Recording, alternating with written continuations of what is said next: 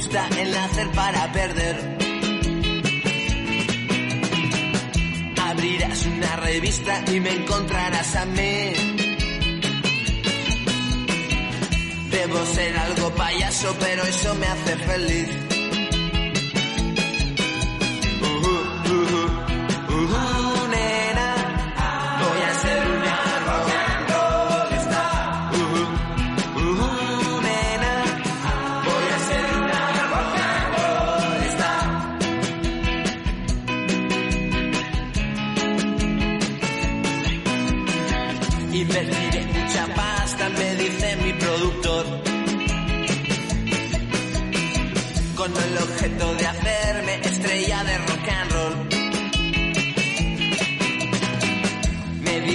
Te haré rico, tú solo has de cantar bien.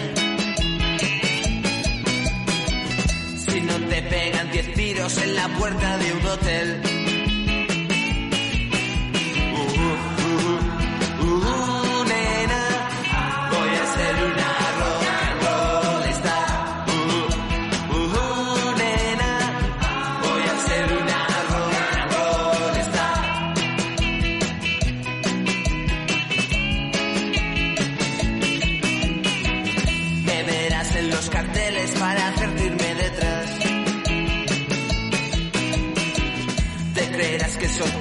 Con un toque especial.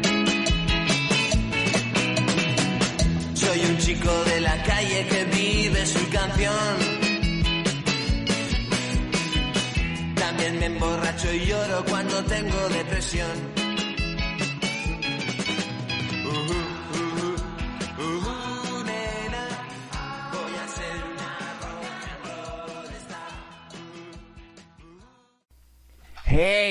Hola, ¿qué tal? ¿Cómo estás? Espero que te encuentres muy, muy bien. Yo soy La Razón y la Voz y te doy la bienvenida a una emisión más de tu programa La Razón de la Voz en su edición número 14.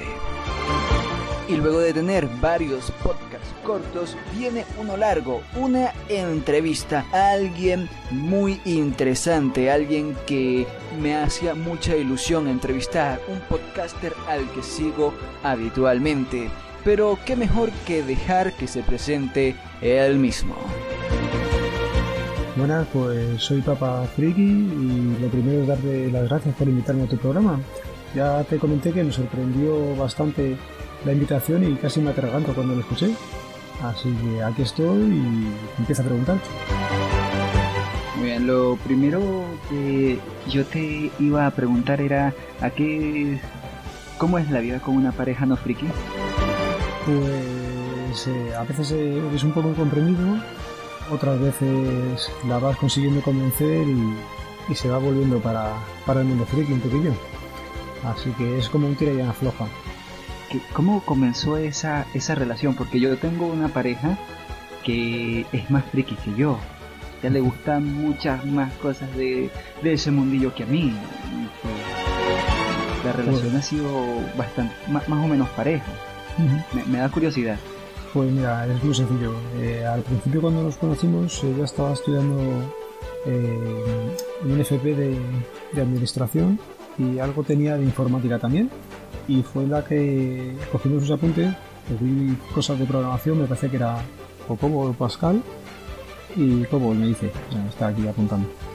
Y, aquello era curioso y a raíz de aquello también pues empecé yo a estudiar mi módulo de, administración de sistemas informáticos y me fui metiendo en el mundillo y poquito a poco hasta hoy. Así que al principio ella tenía sus cosillas frikis y luego la he ido yo superando con creces. ¿Tú eres asiduo a los juegos de rol? Eh, ¿Los de mesa? No, no.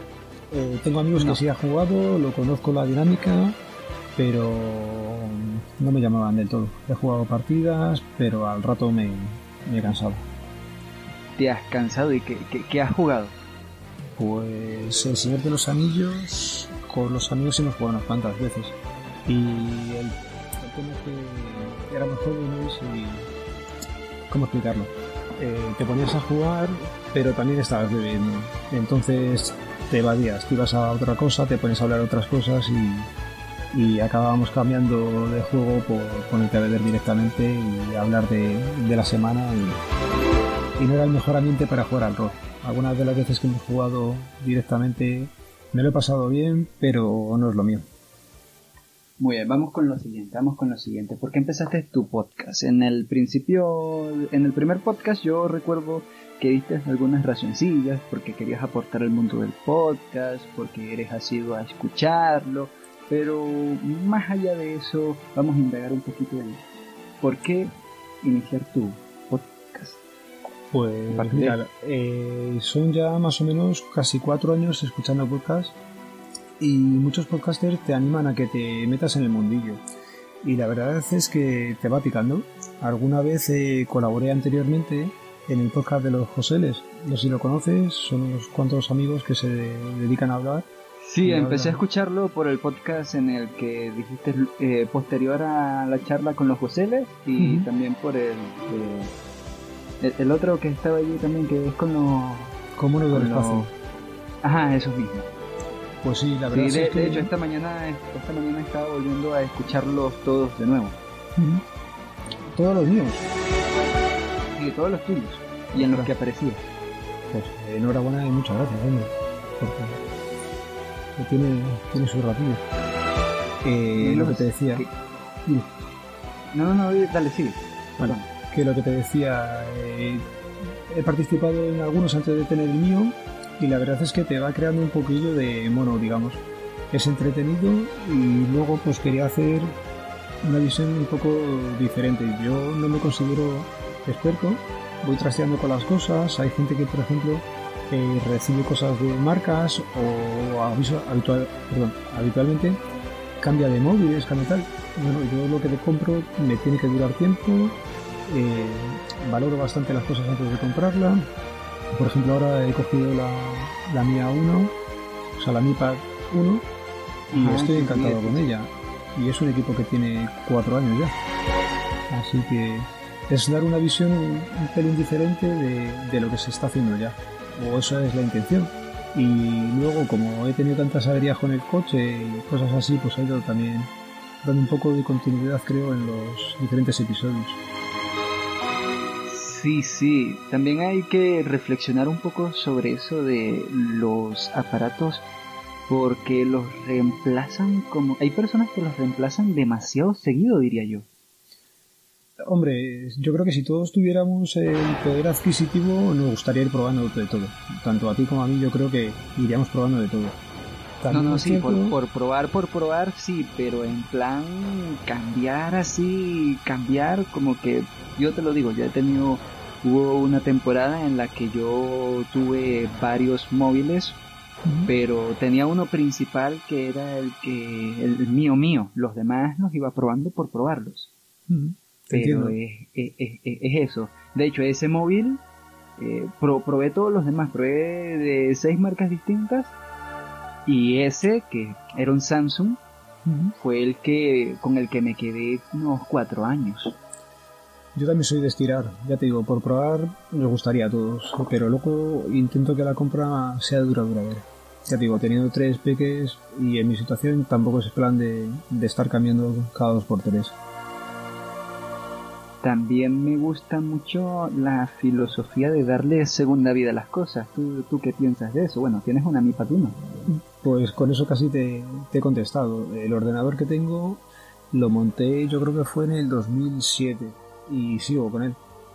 Aquí está. Es Bien. un... Dime. Tiene sus añitos. Sí, sí, y para mí, para mi uso, perfecto. Ya te digo, eh, creo que en algún podcast lo he comentado. Tengo la partición con, con Windows, que es un Windows 7, y Linux con Ubuntu. Y encantado. Aunque uno no quiera, siempre hace falta tener una, un, dispositivo con Windows por, cuestiones del trabajo y cosas así. Eh, sí, la verdad es que hay algunos programas que o los tienes ahí o la versión que hay en Linux requiere de un proceso que en el caso por ejemplo de mi pareja no está dispuesta a asumirlo con lo cual cu- yo cuando entro lo que, has lo que me has dicho tú antes como tengo Windows y ya continúo en Windows, o si yo arranco el ordenador, pues entro en Linux. Y todas las opciones son respetables. Eh, Es una, es una dinámica muy parecida a lo que yo tengo con mi ordenador. Tengo mi sistema operativo principal para mí, que es el Canaima, y de secundario está el Windows, que es donde suelen jugar mis hermanos. Hombre, para jugar siempre se ha dicho que, que en Windows. Así que si es lo que hacen, es normal que se metan en Windows. Sí, pero es más que nada porque parece que es el, eh, es el que, no, no, parece es el que más se usa, entonces todos buscan tener su, todos los creadores de, de videojuegos lo buscan tener ahí, pues.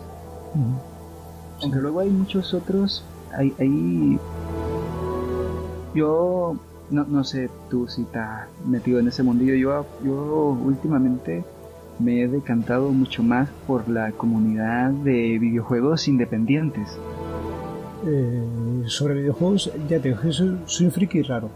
Eh, o me considero un poco raro. La gente suele jugar mucho, ¿vale? A mí jugar no me gusta nada. Eh, jugaba cuando estaba el Sim, el que tenías a Godzilla y te destrozaba la ciudad. Fue el último que jugué. o sea que también ha pasado tiempo. Eh, me gusta cacharrear. Eh, tengo una Raspberry, cacharreo con la Raspberry. Antes programaba, hacía páginas web y es lo que me llamaba. Yo cuando tenía tiempo, pues hacía esas cosas o, o fotografía o, o cosillas así con ordenador, pero no jugar. no jugar. No, yo te lo comentaba solamente por, por, por cuestiones de, de- de la actualidad y lo que veo yo que juegan mis hermanos. Los comparo con lo que yo juego y la calidad es como que ínfima. Ya te digo, ahí es que, por ejemplo, a los peques, cuando le pongo juegos, son juegos de estos de flash o una cosilla rápida, a la mayor le pongo Scratch, que empieza a mover ahí el gato, como dice ella, y es que no... No, el Minecraft un poco y poquita cosa más.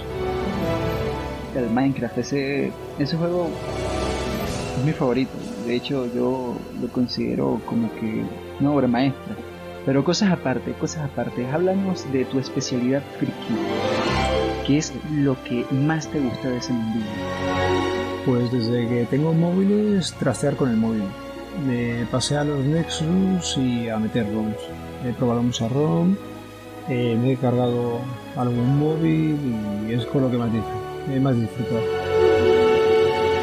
Eso es muy similar a lo que hace mi padre.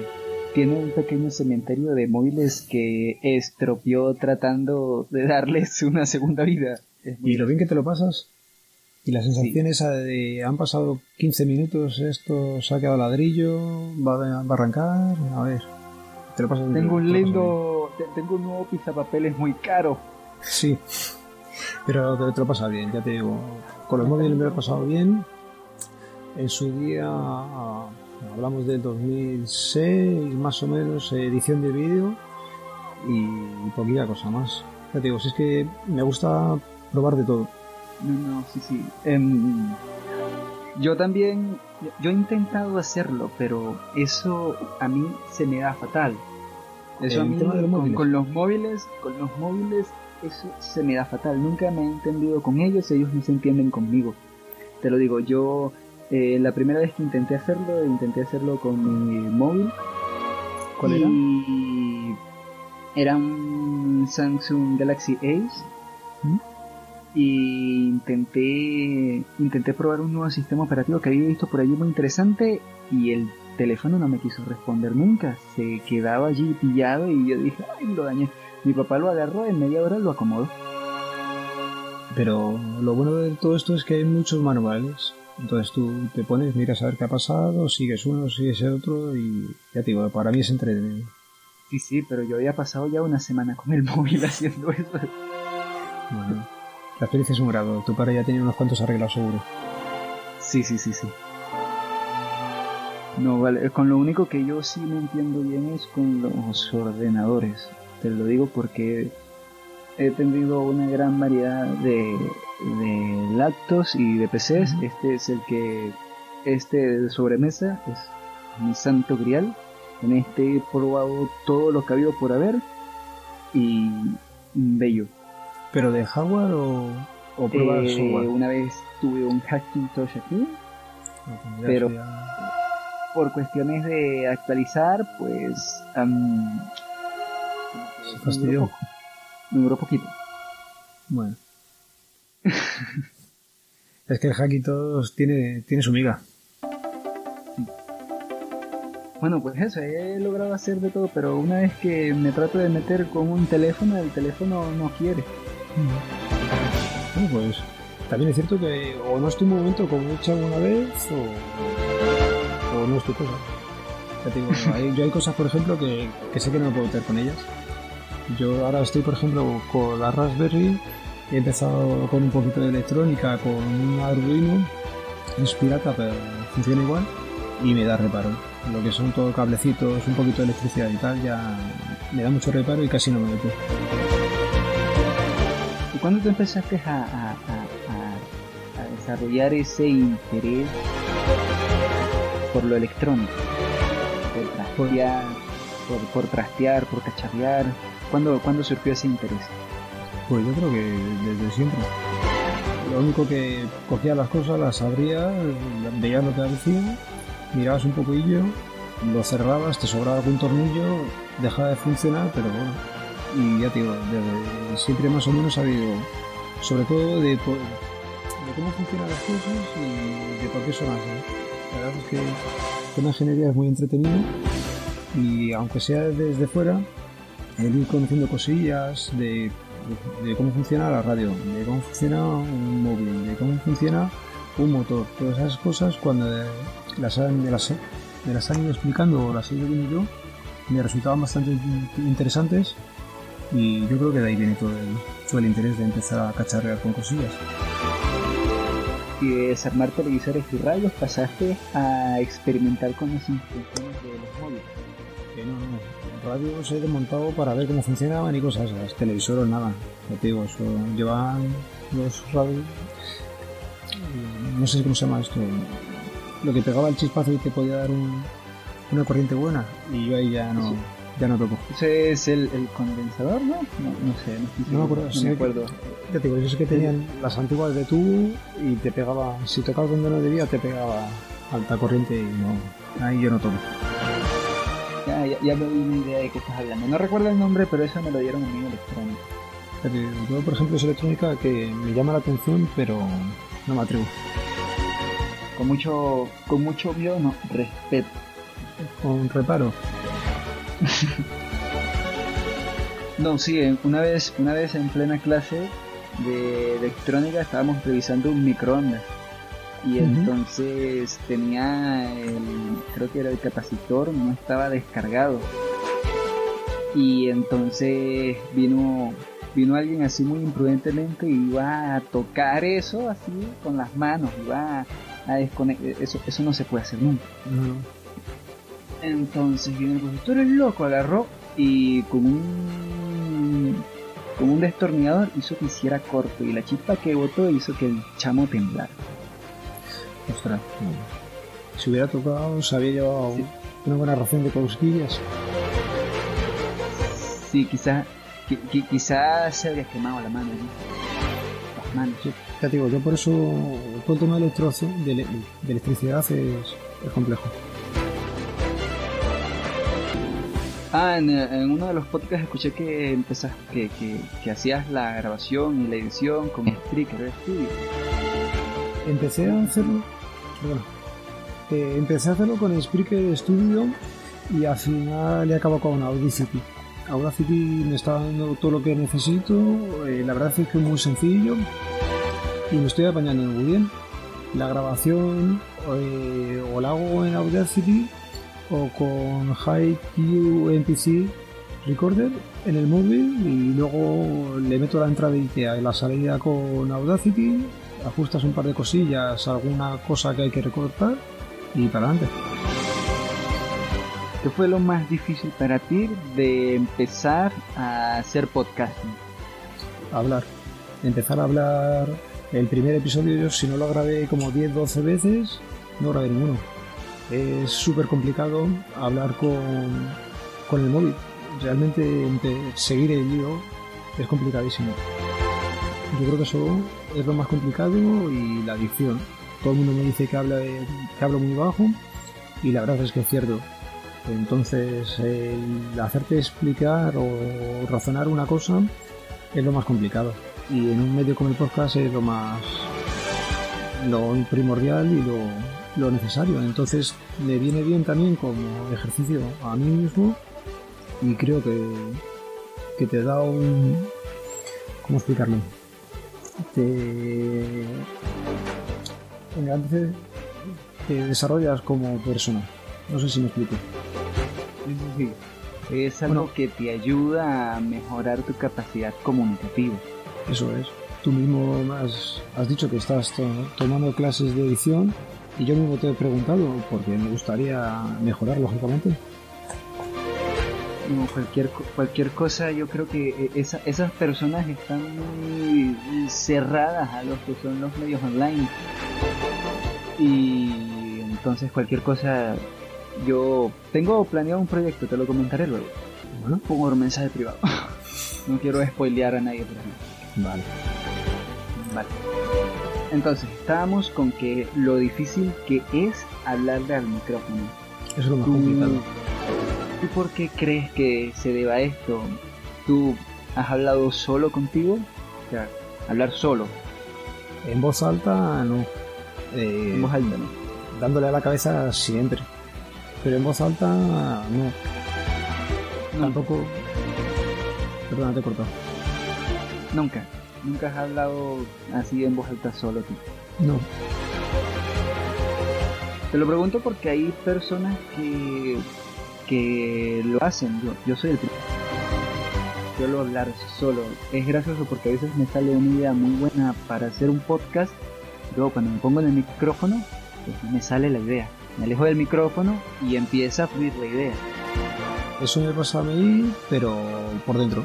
Pensándolo, te suelto una pafarraga perfecta, la intento reflejar en el móvil y es imposible. Eso es lo que la gente tiene que apreciar de los podcasters, porque es muy distinto hablar con una persona o desarrollar una idea en tu mente que ponerte enfrente de un micrófono. Sí, sí, es un gran trabajo el que hacen muchos podcasters.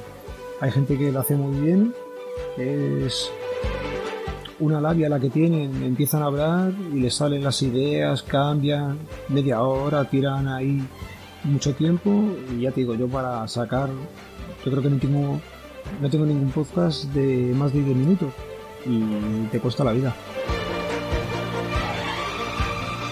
Pero de tus podcasts me gustan, me gustan bastante por el tono casual y por lo tranquilo de tu voz. Son muy chéveres de escuchar, aunque a veces los siento como que demasiado veloces. Eh, sí, eh, porque cojo y voy, voy del tirón, voy rápido. Eso es una cosa, por ejemplo, que hay, hay que mejorar. Entiendo que tú, una persona no habla tan deprisa, tiene que hacer pausas, tiene que respirar. Y yo cuando empiezo me pillo carrerilla y me cuesta, me cuesta parar hasta que te quedas sin aire. Pues eso, por ejemplo, es una cosa que hay que mejorar. Intentas hacerlo, pero no te poco a sale. poco, poco a poco. poco a poco. No, pues sí. ¿Y tú lees? Eh, sí, eh, antes leía mucho más. eh, desde que tengo smartphone leo menos eh, lo que son libros. Le dedicas mucho, muchas horas a leer en, en la pantalla del móvil, pues o noticias o grupos o, o cosas que no tienen mucha trascendencia. Y hace, pues este año, a principio de años, eh, le cogí el Kindle a, a la mujer que le había regalado y he vuelto a leer un poquillo. ¿Y qué has estado leyendo? Pues. ¿Cómo se llamaba? Eh, Real Player One, que la verdad es que me encantó. Le, leí bastante rápido y, y ha sido un, un reenganche a la lectura muy bueno. Después de ese, me he leído El Autostopista Galáctico, no recuerdo el autor, y ese me ha costado leerlo. No, no, ha sido, no ha sido de fácil lectura para mí no me ha llegado a enganchar y, y lo terminé por terminar, pero no, no me llenó tanto como Ready Player One. Eso, eso pasa mucho. Quiero decir, em, hay, hay- temas, hay, hay cosas que están redactadas de una manera que... ¿Cómo, cómo decirlo? Te, atrapan, simplemente te atrapan. Sí, ya te digo, el de la historia de Ready Player One me encantó. Desde las primeras páginas, el cómo describía las cosas, a otra gente he leído que no le gustaba, pues a mí es casi lo que más me gustó del libro.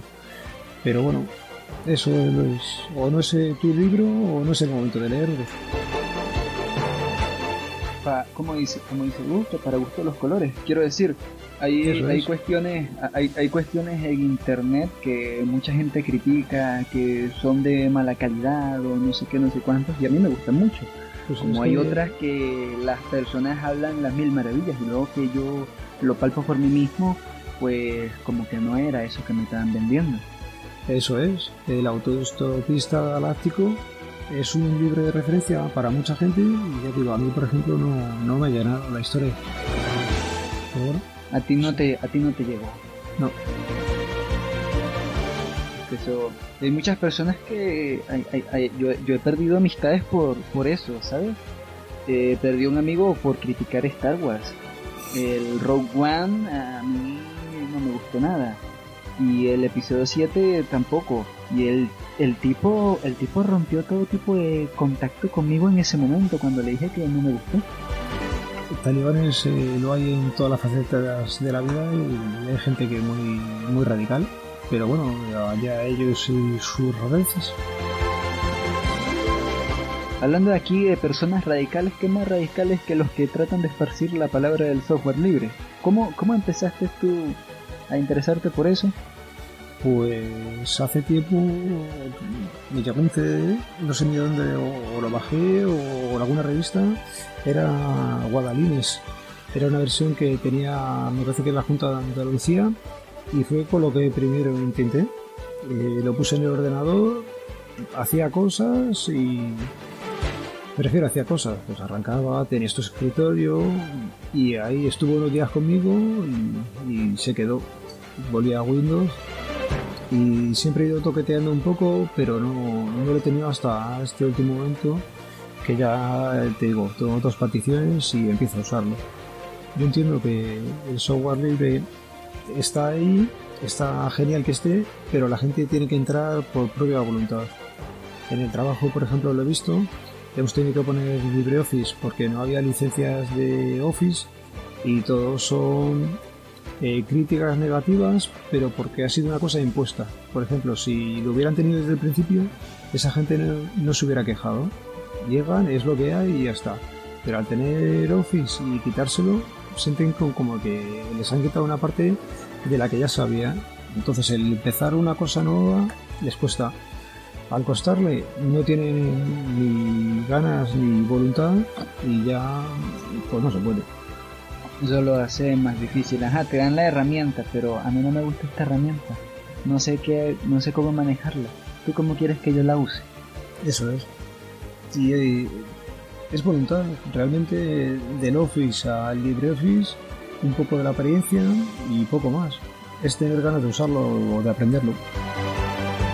Como, como mismo dije en el, en el, en el podcast anterior, hay, hay que evitar ser muy radicales, hay que ser sutiles en la expresión de la palabra del software libre. Los, los extremistas asustan. Mira, yo te cuento, eh, a través de Juan Febles y de su podcast Linux, eh, entré en algún grupo más de, de Linux, que era, uno por Telegram.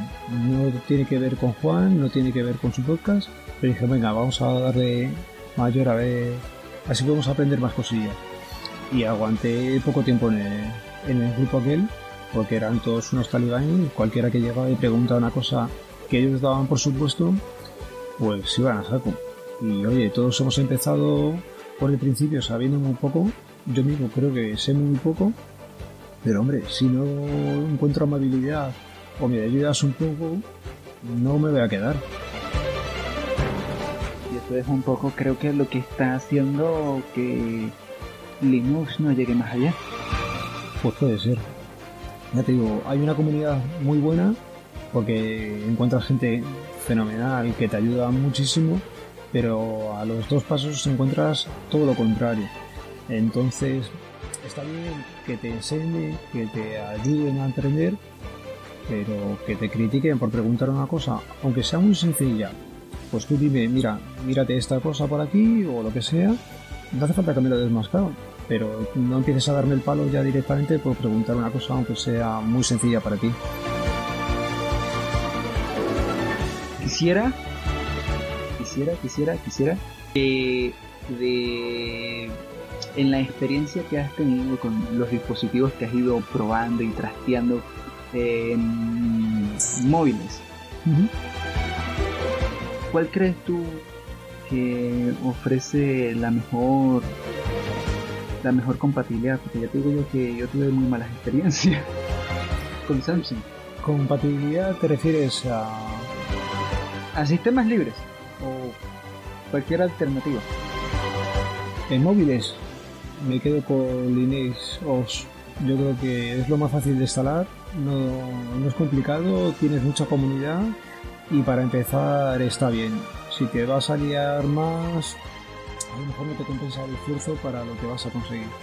Sobre todo importa, yo creo que, que detrás haya comunidad y Linux lo tenía. Lo tenía, ya no la tiene. Eh, lo tengo un poco aparcado, la verdad. Los móviles, desde que nacieron los peques, lo justo y necesario. Entonces me quedé con Linux en su día y la verdad es que me funcionaba bien. En el Nexus 4, por ejemplo, es lo que llevo ahora. Y ya te digo, los peques quitan mucho tiempo y, y hasta lo que yo vi me quedo con Linux. Y habla- hablando de pequeño, ¿cómo verías tú más amigable el acercamiento del software libre a los niños? Empezando en las escuelas. Es primordial que las escuelas se use software libre porque si empiezan con un... pues, perdón, aquí. Voy a volver a empezar porque es que me oigo a mí mismo y me vuelvo, me vuelvo a ver. Lo primordial sería que las escuelas eh, empiecen con software libre. Lo más sencillo sería con, con Puppy o con algo de ese estilo y que les sea amigable a ellos y que ya sea so- software libre. Si empiezas con los iPad o con Windows directamente, a esa persona casi la tienes perdida ya para el futuro. Ese, eso es un problema serio. En mi escuela, en mi escuela recuerdo yo que nos enseñaban computación con Windows. Yo todo el ciclo formativo lo hice en Windows. Linux vimos muy poquito hacia el final del curso y prácticamente un par de comandos, entrar en el man y poquita cosa más. Eh, en el editor vi y, y muy poquito. Ese módulo, por ejemplo, tenía que haber sido más abierto, pero también era el año 98 y no se complicaron mucho. No, no quisieron ir más allá. Te cuento, por ejemplo, te voy a contar otra cosilla, ¿vale? Eh, Dale. En el colegio de mis niños han vendido a bombo y platillo el proyecto iPad. Les han metido un iPad en clase eh, y hacen con ellos parte, de la, parte del temario. Pues yo hubiera preferido, por ejemplo, que hubieran metido una tablet Android o un ordenador en Linux y hubieran visto cosas así.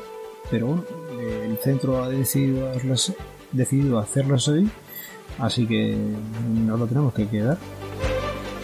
¿Qué tan negativo tú crees que es eso? O positivo, no. A ver, tiene su lado bueno porque van a saber manejar la, la tablet, el iPad bastante bien, pero entiendo que tienen que ver más cosas. Porque, por ejemplo, si tú le das un ordenador con un Linux, pues seguramente de primera no sepan lo que hacer. O tampoco le estás dando herramientas de software libre y ni les dicen casi que están ahí, con lo cual se piensan que una tablet es un iPad. No, no, una tablet tienes el iPad, tienes Android, eh, la Surface, tienes cosillas, o un Chrome OS. Hay cosas eh, entre las que se puede elegir pero si solamente ves una, piensas que solamente hay una. Sí. Y por el lado positivo, ¿tú qué verías allí?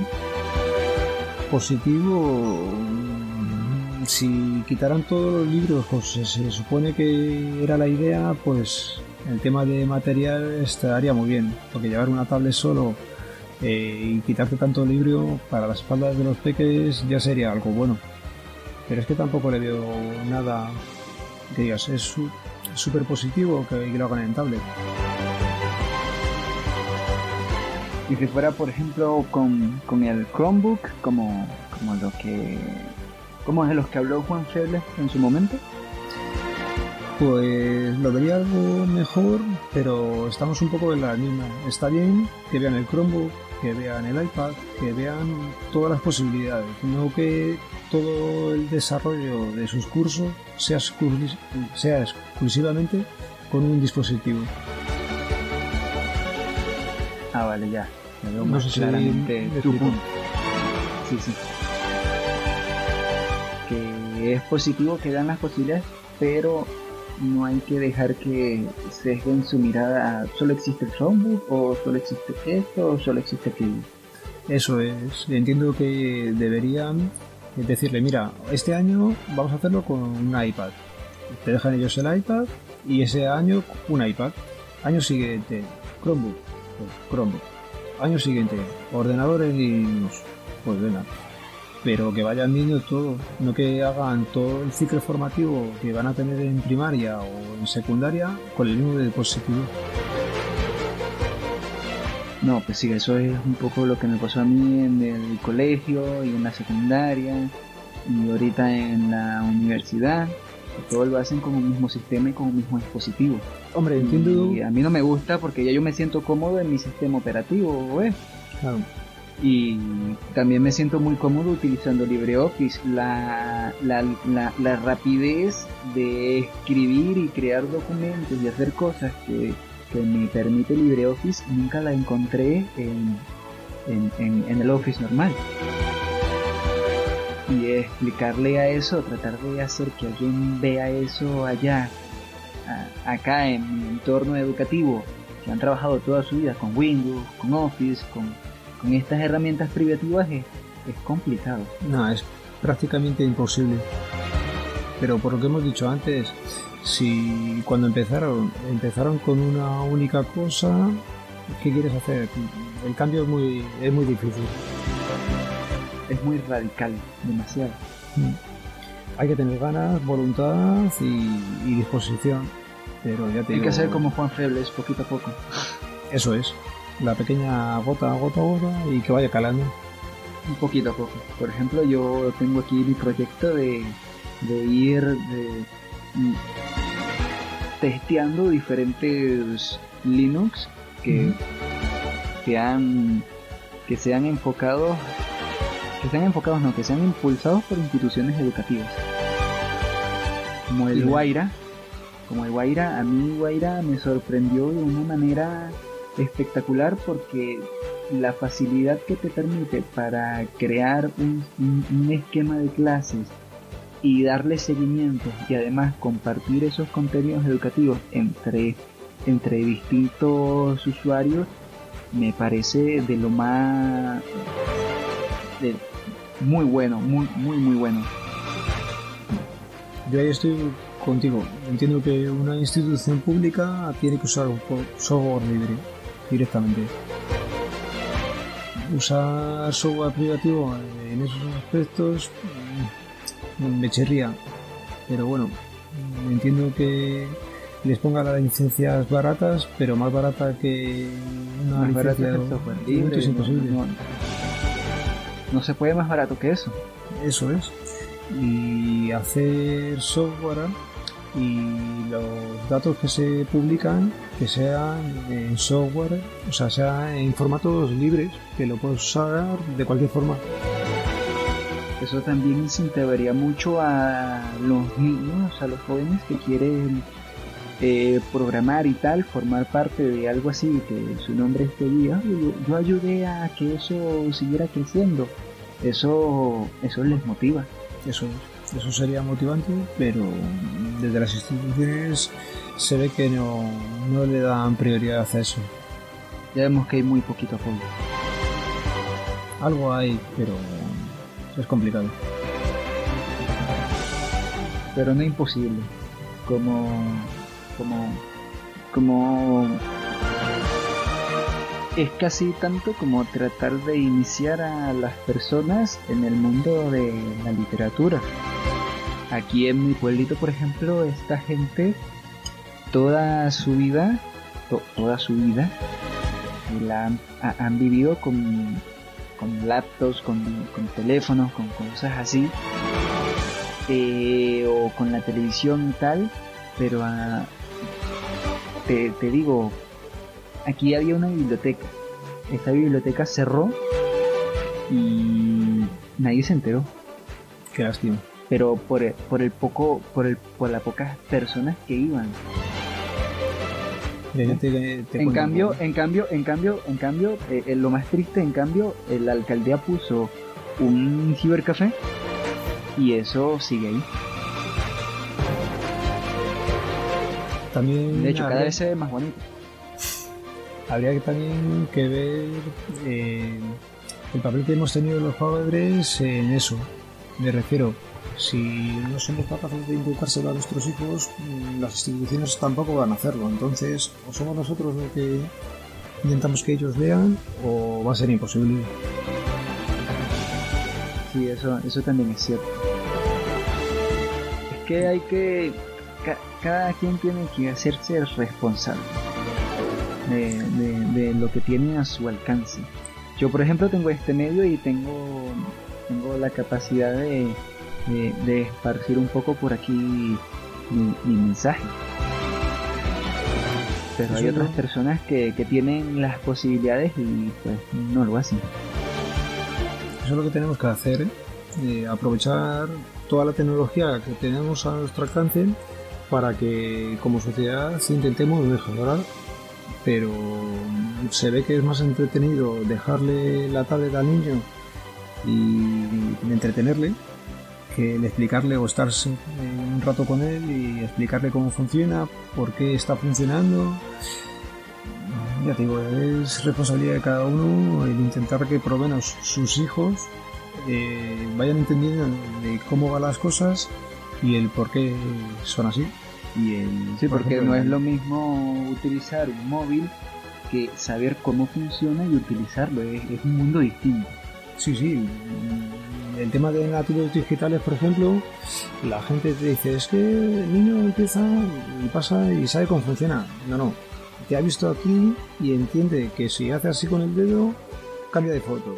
Pero, vale, eso es empezar a usarlo, pero explícale dónde están las fotos, por qué no tiene que hacer ese tipo de fotos. Todas esas cosas requieren de explicación, paciencia y tiempo. Y en la sociedad Es de hoy como en día, cuando es como cuando enseñarle a cómo funciona su cuerpo. Es lo mismo.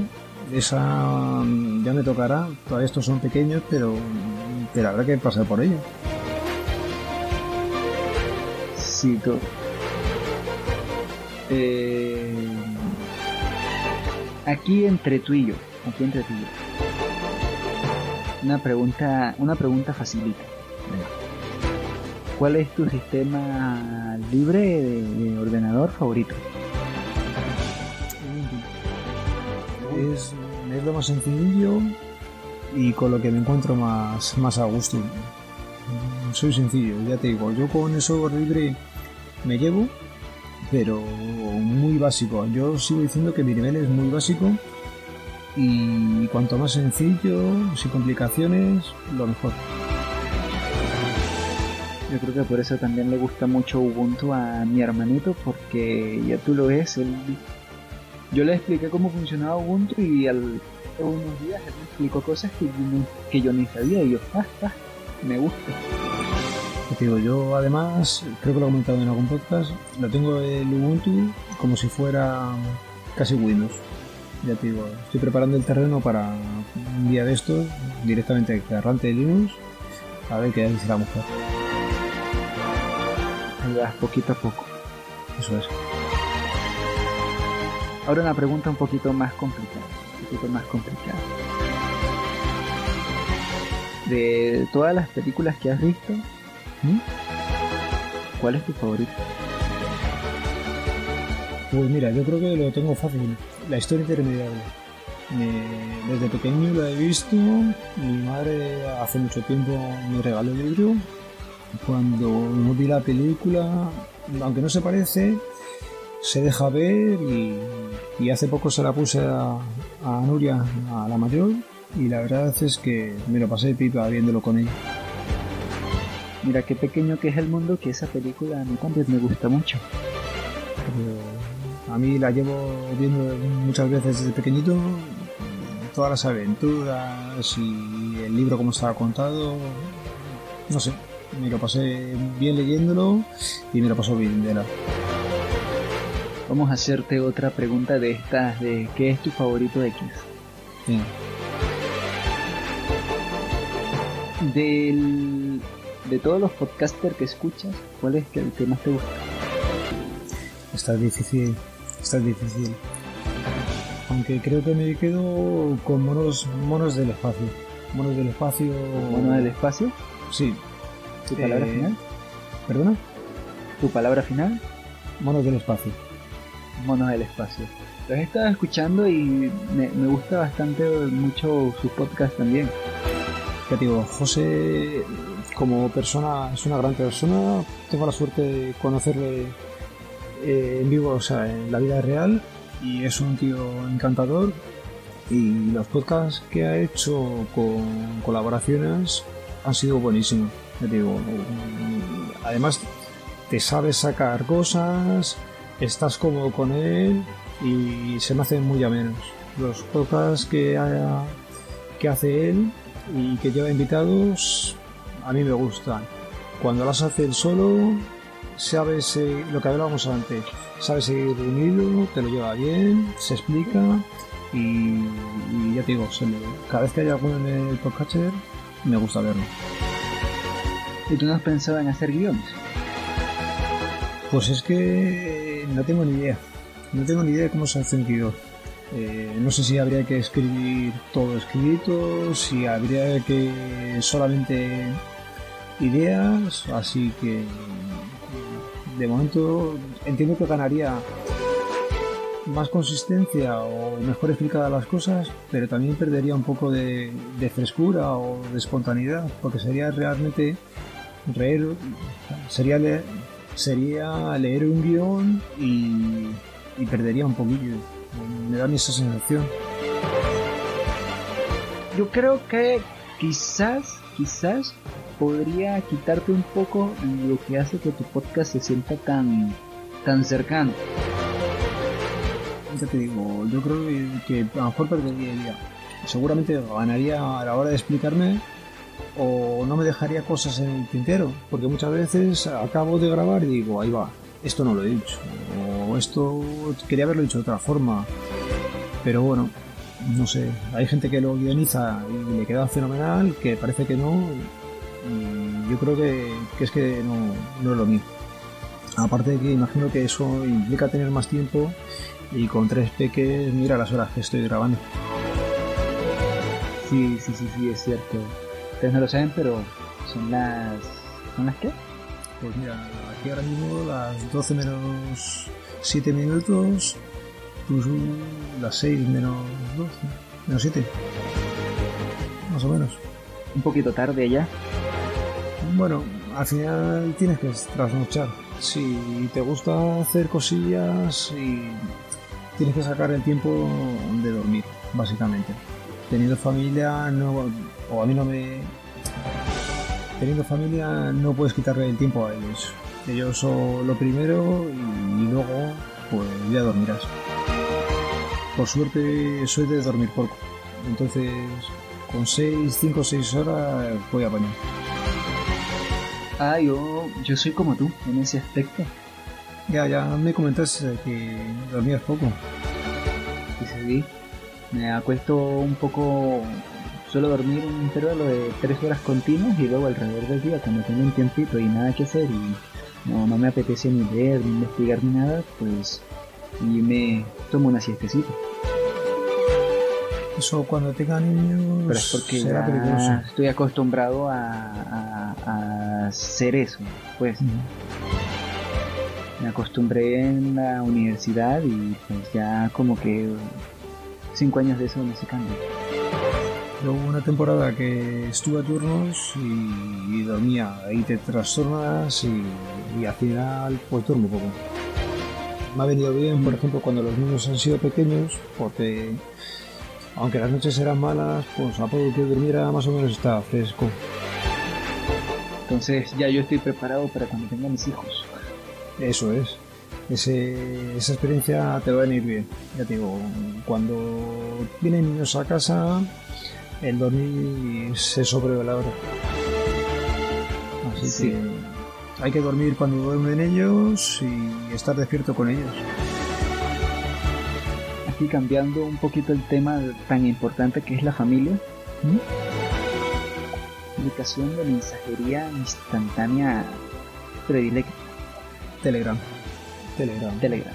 Por ejemplo, ahí sí que soy un poco más talibán. Por ejemplo, eh, a, la, a Laura, a mi mujer, directamente le abro por Telegram.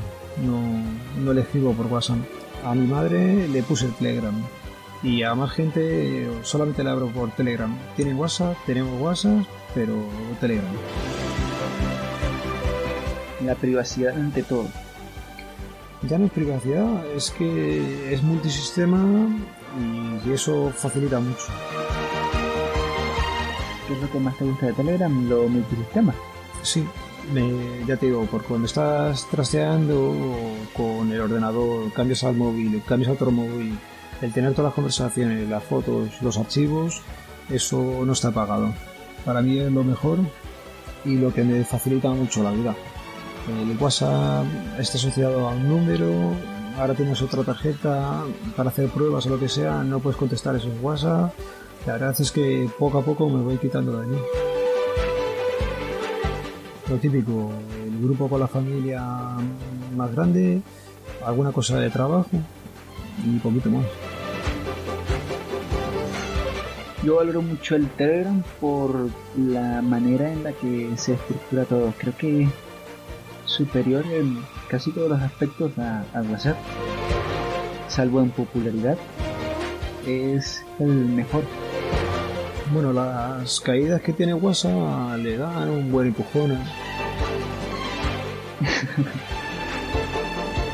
Aunque creo que hubo un día que Telegram se cayó. Eh, unos cuantos.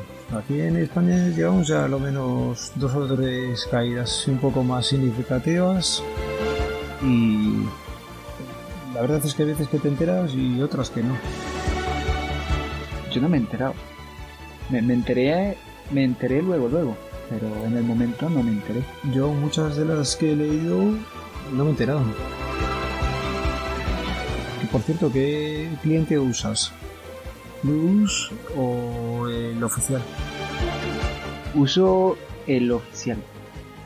Pues mira, aquí te voy a hacer una recomendación y te voy a decir que te instales Plus. Porque lo de las pestañas es, es definitivo. Si lo pruebas, hasta que no lo saque el oficial, no vas a volver. Está. Ah, vale, ya, ya, ya, ya, ya me estás engatusando. Dale una oportunidad, ya verás cómo, cómo no, no quieres volver luego. Te cuento Aunque por ti, aunque por ti empecé a utilizar el cliente este de, de WhatsApp. ¿Cómo es que se llama? Em, el de, el Ah, el de. Twitter, Ajá, eh. Fénix. La verdad es cerquita. que me lo recomendó The Geek Crow y un acierto de aplicación. Es buenísima, cada vez he ido descubriendo cosas nuevas. Pensé que no se Es muy cómoda. Sí, sí, y visualmente un 10. Ya te digo, pensé que no se podía hacer retweets desde diferentes cuentas. Se puede hacer, que lo descubrí el otro día. Y encantado, ya te digo que cuesta cada céntimo que pagué por ella. Es muy bueno. Y en cuanto puedes Plus, ya te digo, tener las conversaciones con personas en una pestaña, las conversaciones con grupos en otra, los supergrupos en otra pestaña, los bots y los canales en otras. Y es que es súper útil. Te digo, si lo tienes como... Es que ya, es que ya me la voy a poner. Ya te digo, si lo usas asiduamente, lo, o sea, si usas asiduamente Telegram, lo vas a. te vas a quedar enamorado. Es que yo uso mucho Telegram. Pues si no lo conocías, dale una probada porque lo vas a alucinar. Ya Ya, escucharon aquí la recomendación de nuestro amigo Papa Friki, Alberto. Denle una oportunidad a Plus de Telegram. Si- ¿Sigues grabando con el Pixel XL? Sí, la verdad es ¿Cómo, que. es, cómo, cómo es trabajar con, con, con eso así?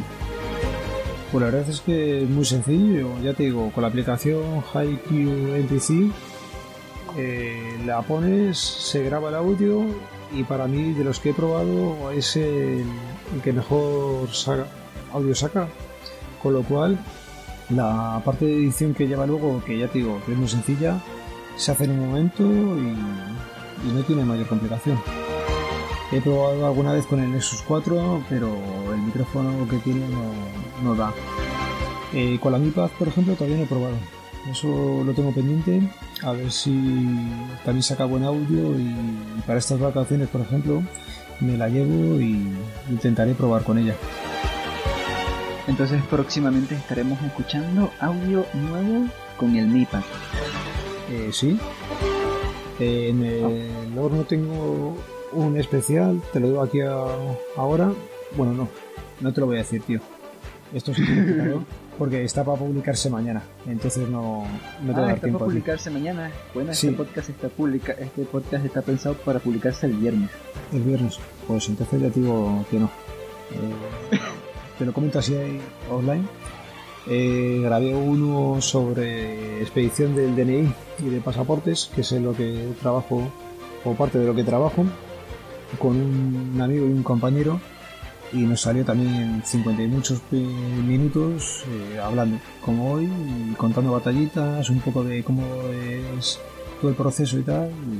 Y, y ya te digo, lo tengo, me llevo todo el fin de semana editándolo y se publicará o esta noche, que yo creo que ya no, o mañana el, el trabajo lo lanzo. ¿De, de qué trabajas? Mira, como ya he comentado alguna vez, eh, soy un funcionario, trabajo para el Estado y en la rama de informática. En la rama de informática. Eh, estoy reparando ordenadores, estoy dando soporte a funcionarios y es entretenido, la verdad. Suena, suena, suena un trabajo que a mí me gustaría. Porque yo estudié eso, pero ahora soy payasito. Eh, lo escuché en el último podcast tuyo y me parece admirable, tío. El sacar una sonrisa a la gente y más a los niños, todo el respeto, tío. Cuando ya tenga un acto más formal, un día de estos publicaré un video en el, en el Twitter. Pues esperando. actúa el payasito jamón. Jamón. Uy, lo dije. El nombre artístico del payaso es jamón. Oye, pues está bien, ya te digo. Si lo publicas, avisa que eso hay que verlo. De hecho, ayer fue bastante cansado. Eh, Esto iba, a- esto iba a tener, eh, esto va para un, para, para su podcast, el podcast de actualización semanal. Pero ahí va. Voy a decir un poquito. Fue muy cansado, hubieron muchos baches. ah, tuve que animar más tiempo del que se me había pagado por, por cuestiones que pasan. Pero, pero nada, que es muy bonito, es muy bonito trabajar con niños. Mm, Pues sí, alguna vez me han llevado alguna charla y, y he, he disfrutado mucho. La verdad es que trabajar con ellos, como dices tú, es gratificante. El verles alegres, contentos, que te preguntan, que les interesa, que son sinceros, eso se agradece mucho. Además, un niño cuando le gusta, sabes que le gusta, pero cuando no, te lo dice. O le ves en la Sí. cara y ahí no hay media verdades ni nada de eso. son muy, muy directos. Mm. Eso es algo que yo he tratado de no perder, ser directo con las personas. Hay veces que, que no gusta, pero yo prefiero decirte lo que pienso, serte honesto con lo que me parece que, que decirte otra cosa que no es la verdad. Ahí eh, hay que ser a veces un poco mentirosillo. Hay, hay, cosas hay cosas de Hay cosas cosas. hay cosas que se pueden decir directamente o si tienes confi- confianza o si tienes confianza con la persona sí lo puedes decir pero otras veces hay que hay que saber callar también a veces. Yo soy muy malo con eso. te digo yo ahí soy un poco más diplomático. Si tengo confianza confianza te lo voy a decir. Si te acabo de conocer y te, te tendría que decir eso mm, a lo mejor tenés un poco de corte o pero seguramente no, no, no te lo diga de primeras. Te lo acabaré diciendo si seguimos teniendo contacto, pero de primeras mm, me cuesta. Yo no, yo soy muy soltado. Si supongamos, supongamos que, no sé, tú haces X cosa. Yo voy y te digo una vez, mira, tú hiciste esta cosa y a mí no me parece. O, por ejemplo, eh, el otro día iba por la calle yo muy tranquilo y vi que una persona tiró basura a la calle. Yo la recogí, se la di en la mano y le dije, no puedes tirar basura en la calle. Yo soy muy así.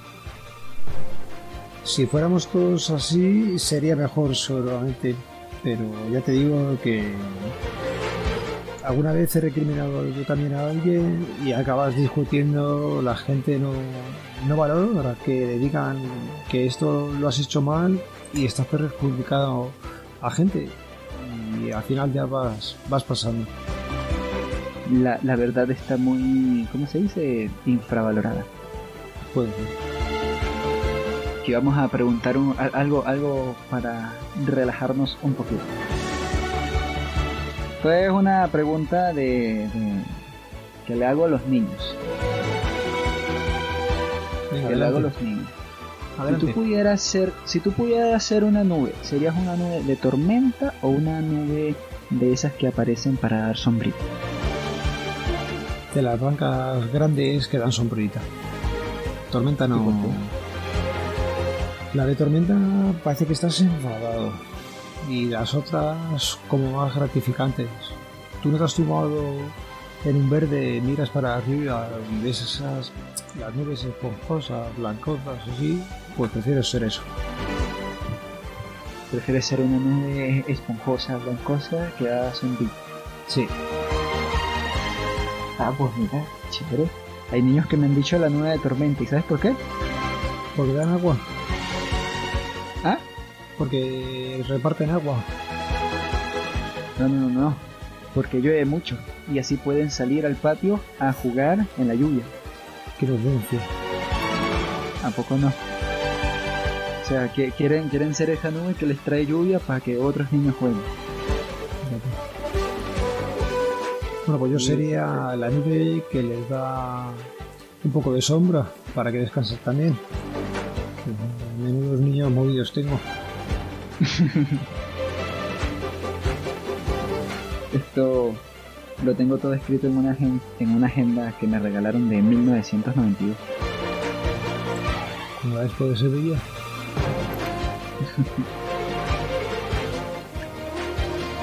Hay personas que creen que estas cosas no sirven después de que pase el año. Para apuntar todo sirve. Y si no, por ejemplo, que se lo digan a mi mujer. Que es de apuntar, de tener listas, de... Le encanta. Le encanta. Tú a mi mujer la dejas en una papelería y saldría con un dinero gastado. Vérmole.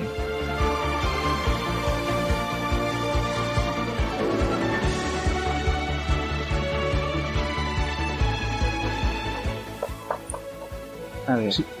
Bueno. Tengo muchas cosas aquí escritas. Y no sé cuál. te lo curras, tío.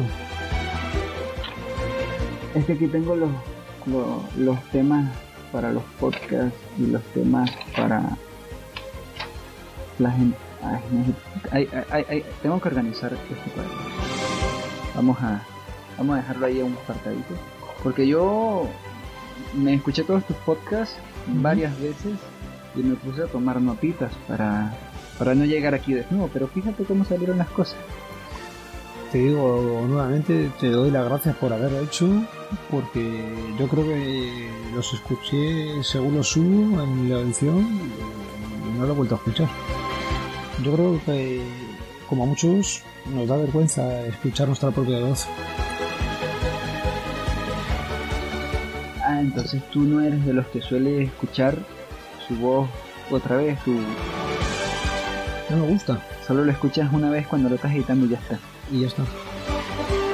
Ya te digo, y además, las veces que los he vuelto a escuchar algún cacho o lo que sea, me lo tengo que poner a 1,4. Yo todos los podcasts los escucho a 1,4. Cuando lo escucho a velocidad normal, me parezco todavía que estoy como más borracho, empanado. Eh, entonces, si me escucho a la velocidad que escucho al resto de gente, mm, vale, me tolero. Pero si me escucho en velocidad normal, me cuesta muchísimo. Yo... A mí tampoco me gusta mucho mi propia voz, ¿sabes? Yo creo que es una cosa que nos pasa a todos.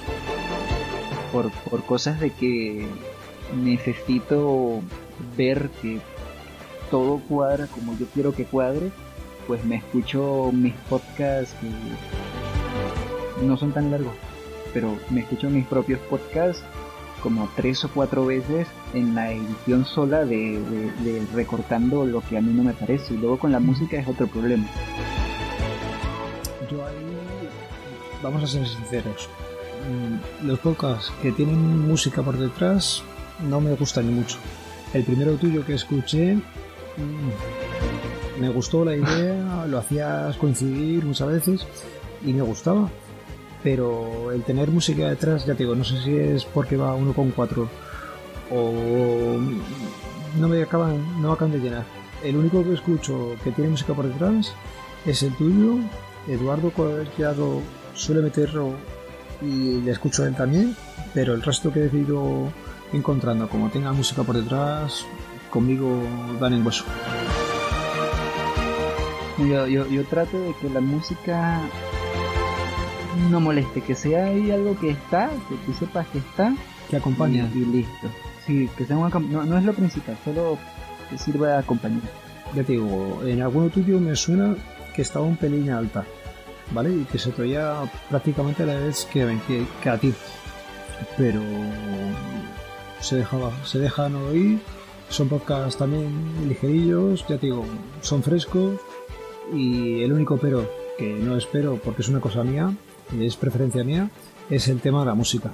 Por lo demás, pues mira, empezamos más o menos a publicar con poco tiempo de diferencia y no sé si es que creas empatía o también has sido un podcaster que creo que ha surgido también por Juan Febles y hemos empezado los dos con el curso y como que hemos empezado a la vez y pues mola. Sos como coetáneo como que empiezas a la vez y, y mira aquí estamos. Sí, es, es un poco, es un poco por eso, por el poco tiempo que hay entre tú y yo y porque yo te escuchaba desde que como poquito después de que empezaste. Digo, a mí lo que a día de hoy todavía me sorprende es que haya gente que escucha. Perdón.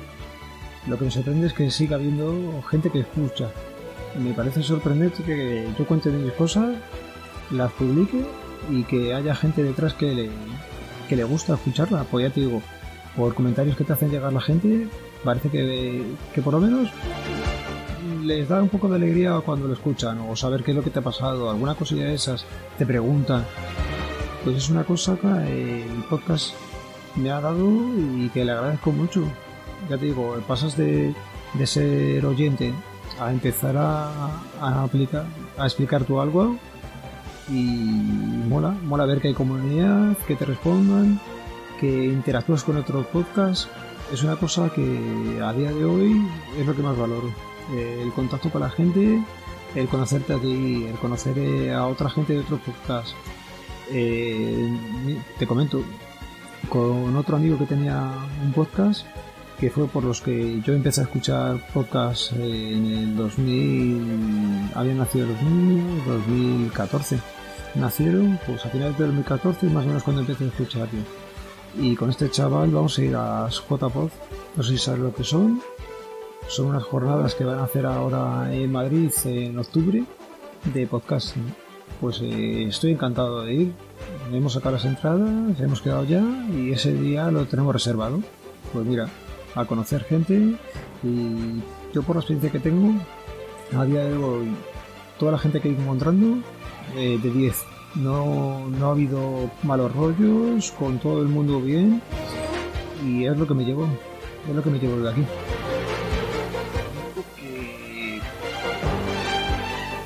Sentir muy bien, ¿no? Es ver que hay gente que se interesa, que comenta, que pregunta, que parecen muy cercanos. Eh, para eso es la tecnología, o debería de ser, para acercar a la gente. Todo el mundo tenemos un móvil en la mano y no te cuesta nada en tres minutos o una llamada o un mensaje. Oye, ¿qué tal estás? Yo, por ejemplo, digo, cuando escuché lo que te había pasado a ti, te pregunté, o te comenté un poquito, no sé, es una cosa normal, pero se ve que no es lo que más estila la gente o es un poco individualista y solo le preocupa lo suyo o, es, una sociedad muy rápida la que vivimos y no le da tiempo. Quizás es un poco de todo.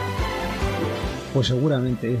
Yo mismo tengo familia a la que tendría que llamar más y lo vas dejando a veces o luego le llamo, se te olvida, pero bueno, siempre puedes mandar un WhatsApp.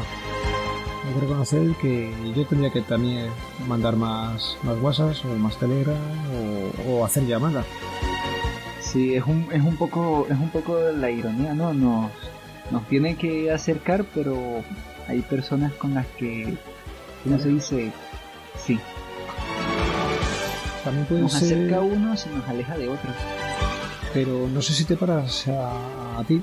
Por ejemplo, a mí me acerca a gente de mi edad o que sí que está metida en temas de tecnología, pero con la parte, digamos, menos tecnológica o más mayor de mi familia, no es que me aleje, pero no me he acercado lo que me tiene que haber acercado.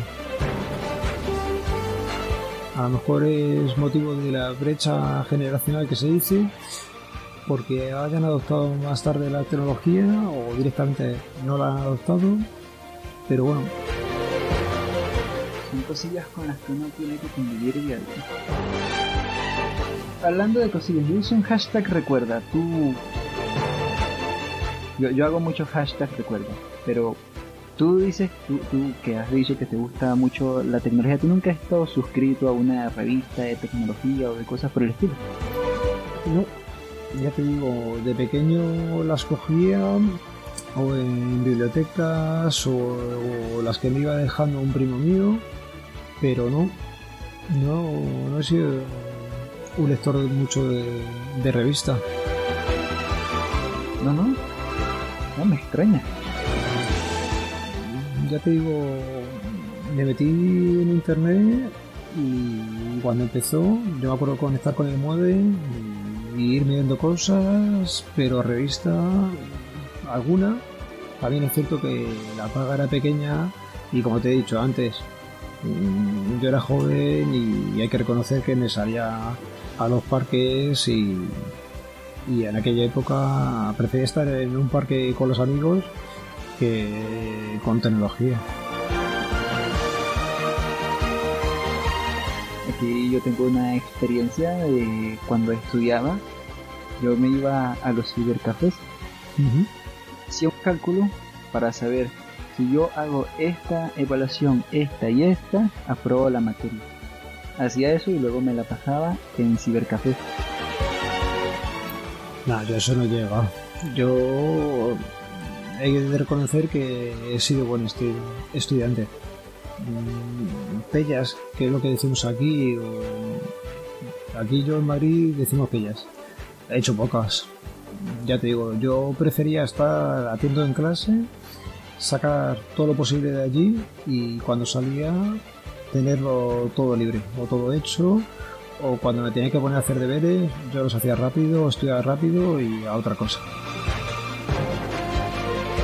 No, pero lo mío era más que nada porque no lo sé, no veía necesario sacar buenas notas. Luego ya cuando quise entrar a la universidad ya vi que sí que necesitaba buenas notas y fue un problema.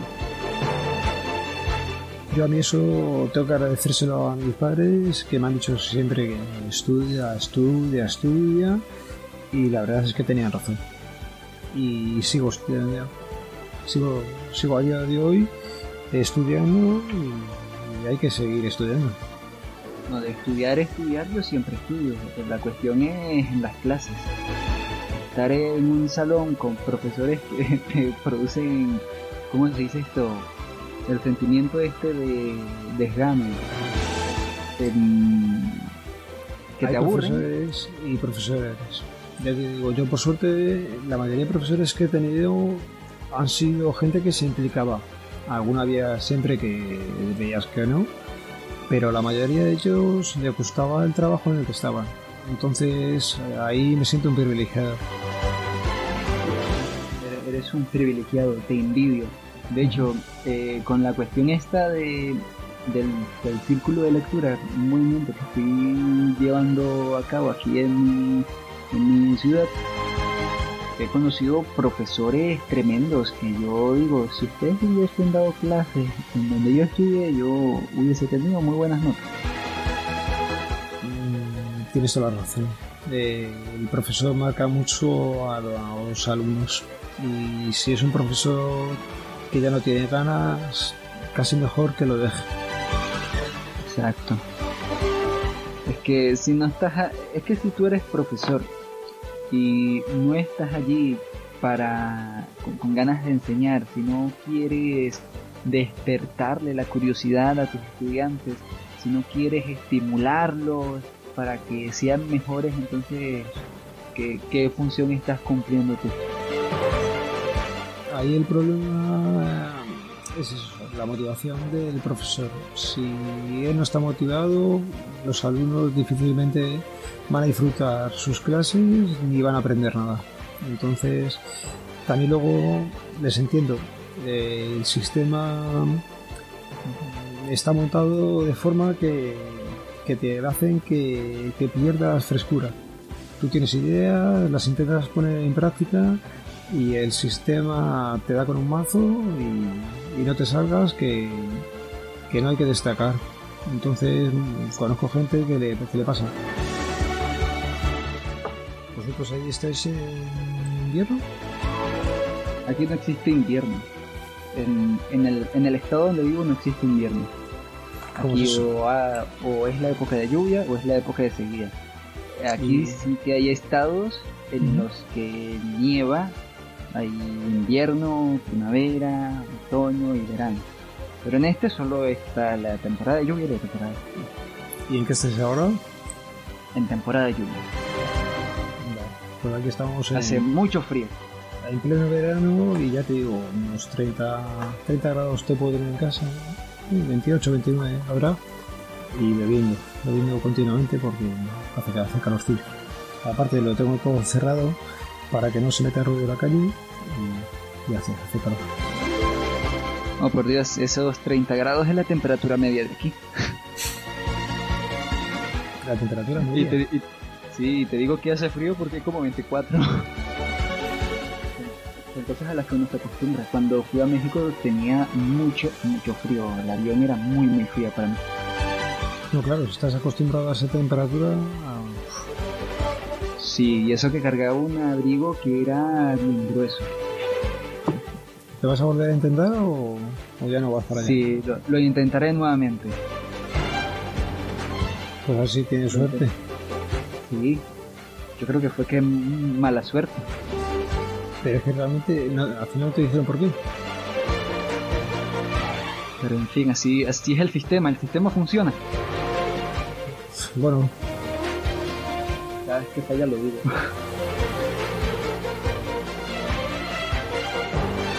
¿Cómo, ¿Cómo me lo repites? Que no te escuché.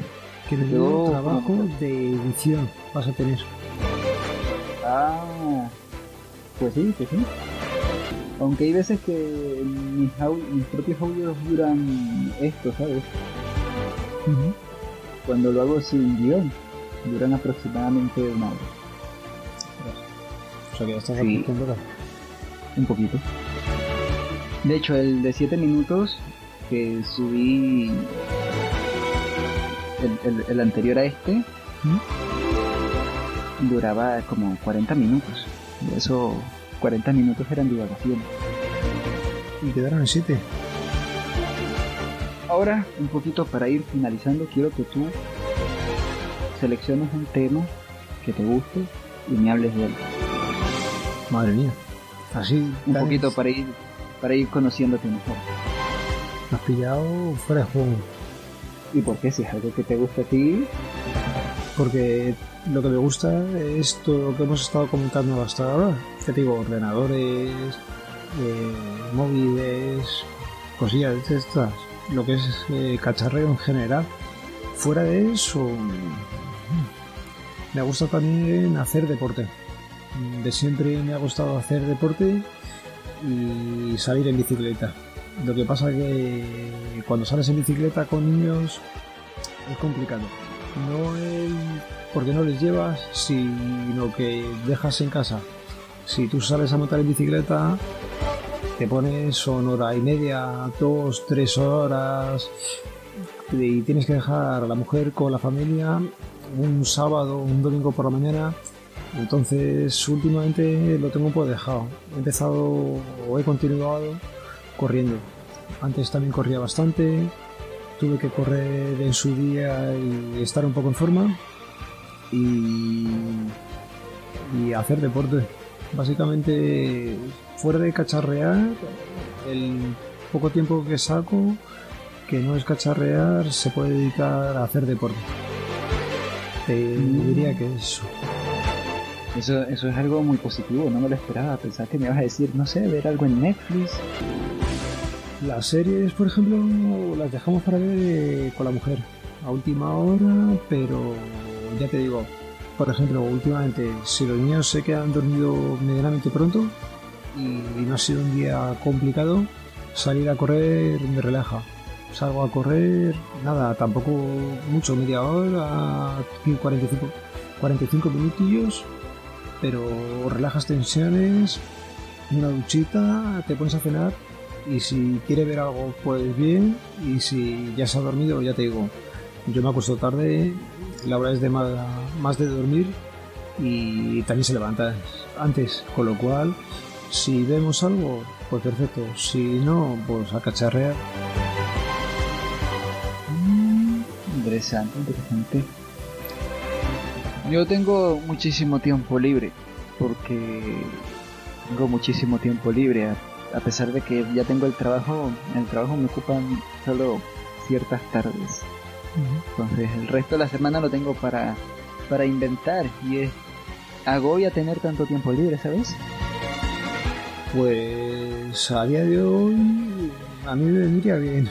Entiendo lo que me dices, pero mm, cuando te metes luego en vorágine, como son mis días ahora, el sacar ratos libres es complicado. Yo ya ratos de estos de no saber qué hacer, poquitos. Muy, muy poquitos, los extrañas, te hacen falta. Pues sí, también a veces es bueno incluso aburrirse. El tener un rato en el que no hacer nada o estar sin móvil o sin gente alrededor también viene bien.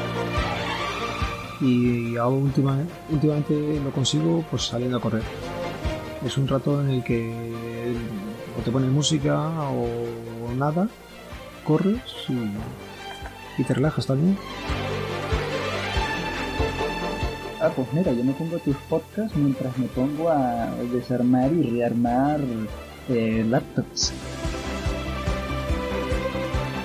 y ponte también música que, que yo creo que, que también te puede acompañar mejor. No, lo que pasa es que hay veces que Nada, yo hay también. veces que hay, hay veces que estoy solo y sirve como no estar tan solo. Entiendo. La parte esa de compañía, los podcasts lo cubren muy bien. Antiguamente yo la cubría con radio y desde que empecé a escuchar podcasts, lo que dices tú, en el trabajo no, no puedo. Pero en casa, por ejemplo, te puedes hacer faenas, los cascos puestos.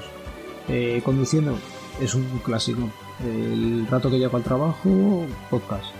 Eh, vas a hacer la compra a supermercado o a algún sitio que tengas que ir haciendo un recado, vas andando, podcast. Ya te digo, yo creo que aquí en mi comunidad me ven un poco raro porque siempre voy con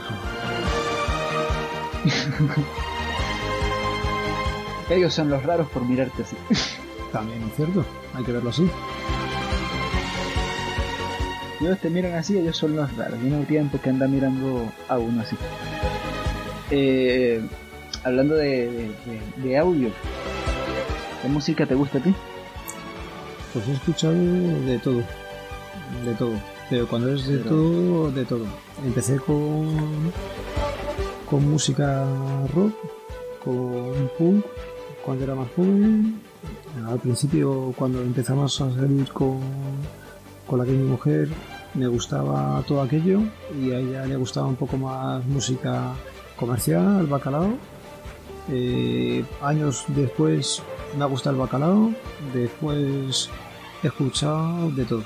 Ya digo, yo no, no tengo una preferencia, me gustan todos los grupos y, eh, además eh, en cualquier idioma, me da igual. Si es música buena, da igual el idioma, que, que la música es buena y universal. Una de las pocas cosas buenas que he sacado de la película esta que vi por, por curiosidad de Bajo la misma estrella es la frase que dice el escritor ese amargado que y que no importa lo que dice la canción, eso no importa, lo que importa es lo que te hace sentir. Eso es, lo que te permite. Si te gusta, si te da buen rollo o en el momento que estás un poco más bajo te acompaña, pues bienvenida sea. Y no tienes un grupo así preferido que te sobre los demás. Mm, No, ya te digo, es que cualquier cosa que me pongas, si es buena, me vale. De Offspring, de Porretas, que es un grupo de aquí de España, eh, un poco más militar, Residentes, eh, a Bon Jovi, es que cualquier cosa que me pongas, ya te digo, yo me lo paso bien. O música de los 60, tuve una temporada que escuchaba música de los 60, pues también encantado. Los clásicos, luego los 70, o pop español de los 80, de los 90, ahora con Amazon Prime, eh, de música, pues lo, me instalé el otro día y lo mismo, clásicos de los dos- 2000, pues venga, pues clásicos de los 2000, a recordar, y encantado.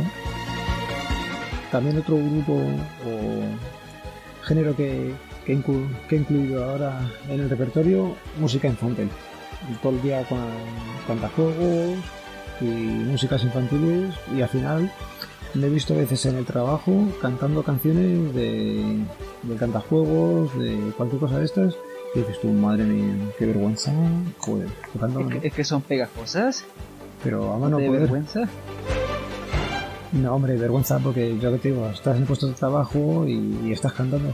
Pero es que lo gracioso es que había veces que la persona que está enfrente te seguía cantando. O sea que, que bueno. Aquí entre tú y yo, aquí entre tú y yo, ¿qué música te gustaría que pusiera de fondo? ¿O no quieres música de fondo? No, sí, hombre, es tu podcast y tiene que, tiene que llevar música, por lo que te he dicho, es un, una señal tuya, con lo cual, algo tranquilito. Entiendo que cañero no puede ser y, y algo tranquilito. Recomiéndame algo, algo que tú que te, que te guste para el fondo. Pues es que tendría que ser instrumental, instrumental y que no tuviera mucha voz, porque si estamos hablando ya te digo, mi preferencia sería algo instrumental o alguna banda sonora, por ejemplo, de las que de alguna película que, no- que te guste, pero sin, sin audio.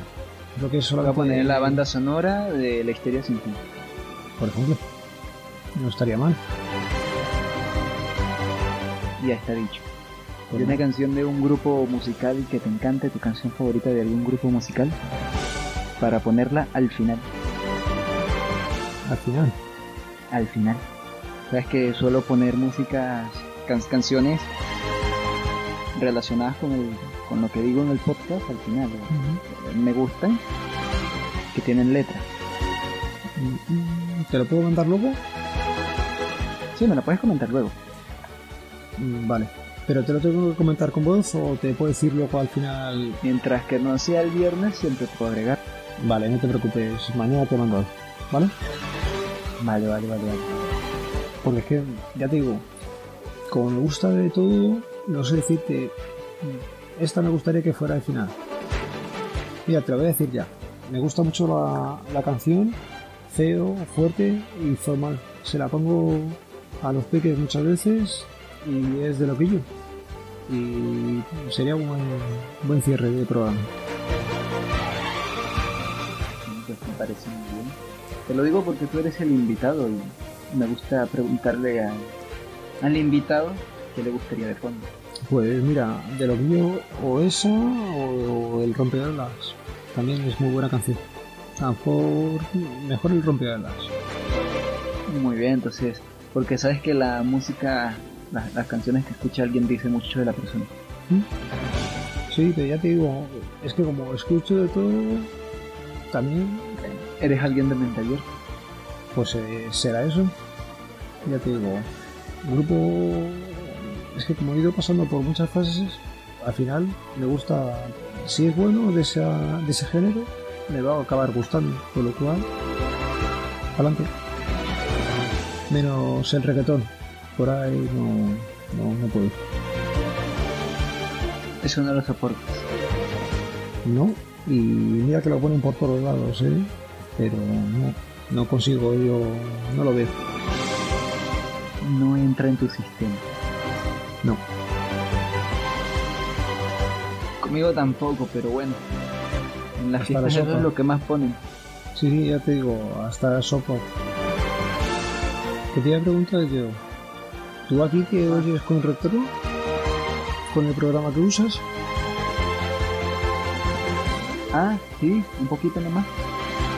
Yo es que me oigo bastante con retorno y, y me, es- me resulta complicado hablarlo. Ah, no, yo me acostumbré a eso. Uf, pues yo como estoy acostumbrado a grabar con el pixel, le hablas y no tienes el problema de retorno. Luego para editar lo editas y salvo el otro día lo que te digo que he grabado con el chaval este, no me había escuchado con retorno y es complicadísimo. Sí, sí, sí. Es. Confunde, confunde. Pero. Es como si te acostumbras. Como si te atonta- atontara. Ya te digo, empiezas a hablar y si subes el volumen un poquillo, como que te atontas todavía más. Pero bueno, será acostumbrarse. Sí, será cuestión de acostumbrarse. Me encantaría, me encantaría invitarte nuevamente. Pues yo encantado de volver por aquí. Ya te digo, hablar con gente mm, eh, cuando queráis. Ya te digo, sin problema, pegas un toque, buscamos un huequito. Ya te digo, también es cierto que con familia tiene que ser a estas horas o hay que planificarlo un poco bien porque la familia también requiere su atención y, y esta afición y el cacharrear quita tiempo, pero no se lo puedes quitar a ellos. Exacto. Ya, te, ya, ya tú verás que para la próxima sí voy a tener todo más organizado. Lo que es que también estaba, esta- esta- estaba haciendo investigaciones del, del, del curso de locución y todo eso y lo tengo todo en este mismo. Nada, no, no hay problema, yo me lo he pasado fenomenal. Siento lo que te he dicho antes, si parece que a veces estoy como al helado es por el retorno del micrófono, que me cuesta acostumbrarme a ello. Solo en uno que otro momento te vi así como, como un poquito disperso, pero luego ya lo llevaste muy bien. Ya te digo, el escucharse uno mismo a la vez que está hablando genera un efecto muy raro y, hay veces que, que pierdes el hilo o te trabas más de la cuenta. Yo reconozco que mi dicción no es muy buena, a veces te dispersas un poco o no eres capaz de explicar lo que quieres explicar como tú lo estás pensando, pero con los cascos se complica esto. Muy bien, entonces iremos dejando esto por acá. ¿Algo más que quieras agregar al... Pues poco más te voy a agregar. Nuevamente darte las gracias. Para mí ha sido toda una sorpresa que me pidieras aparecer en tu podcast y yo encantado de venir y a bien volver. Te voy a dar un privilegio especial ahora también. Pues me siento afortunado, cuéntame a ver. Darle nombre al podcast, al, al título de esta emisión. Un rato con papá friki. Un rato papá, con Papá Friki será entonces. Gracias por acompañarme hoy. De verdad ha bueno. sido muy, muy, muy chévere tenerte aquí conmigo. Muchas gracias y gracias a ti nuevamente por invitarme. Hasta luego. Venga, saludos.